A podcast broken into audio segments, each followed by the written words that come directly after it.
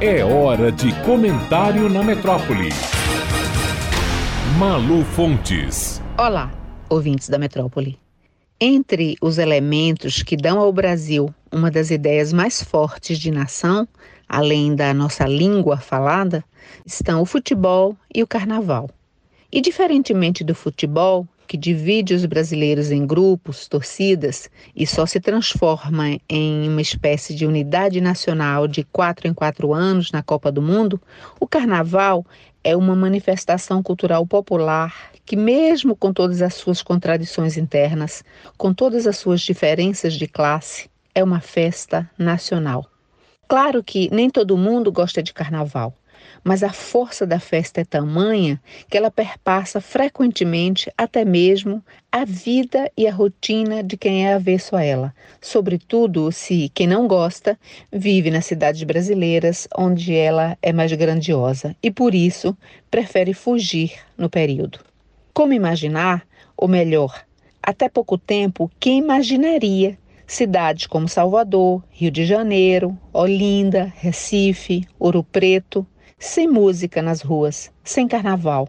E São Paulo, que por tanto tempo foi chamado de túmulo do samba pelos cariocas, no contexto da rivalidade entre as duas cidades, mas que vem levando para as ruas nos últimos anos centenas de blocos e milhões de pessoas todas as consequências da Covid são do impacto tal que só poderemos entender sua dimensão como conjunto de fenômenos trágicos, sanitários, sociais e econômicos no futuro, quando e como tudo isso acabar, com o distanciamento que só o tempo permite.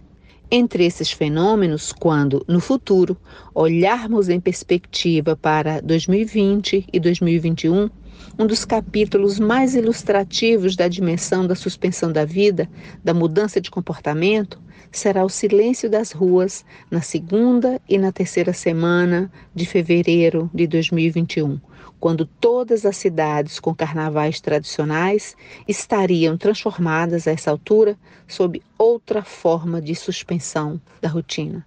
Os sentidos do carnaval para o Brasil são muito mais profundos, tanto concretos quanto simbólicos, do que as imagens de milhões de pessoas dançando, cantando e bebendo nas ruas. É uma festa que redimensiona completamente os modos de uso, de ocupação e de circulação das cidades, nas cidades.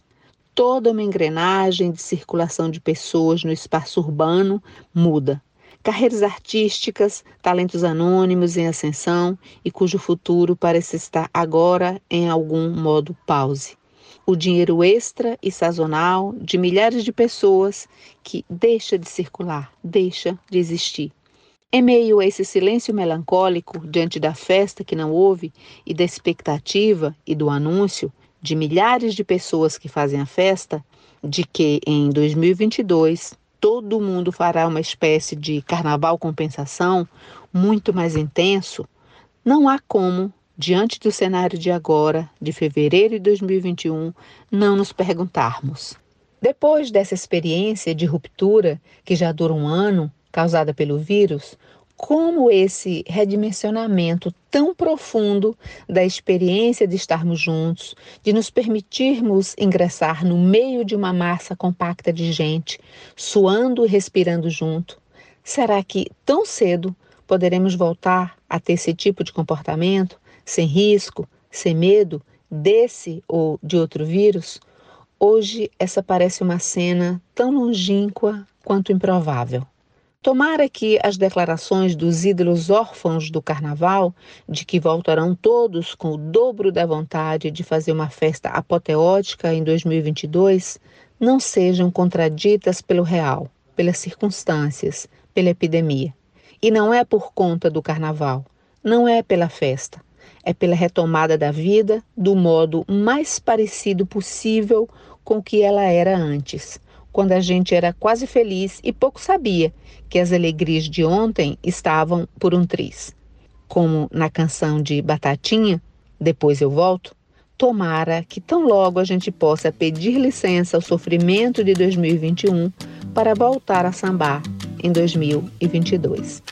Dona Tristeza, de passagem a alegria nem que seja por um dia, respeito sua posição. Mas hoje eu reclamo com toda razão. Malu Fontes, jornalista para a Rádio Metrópole.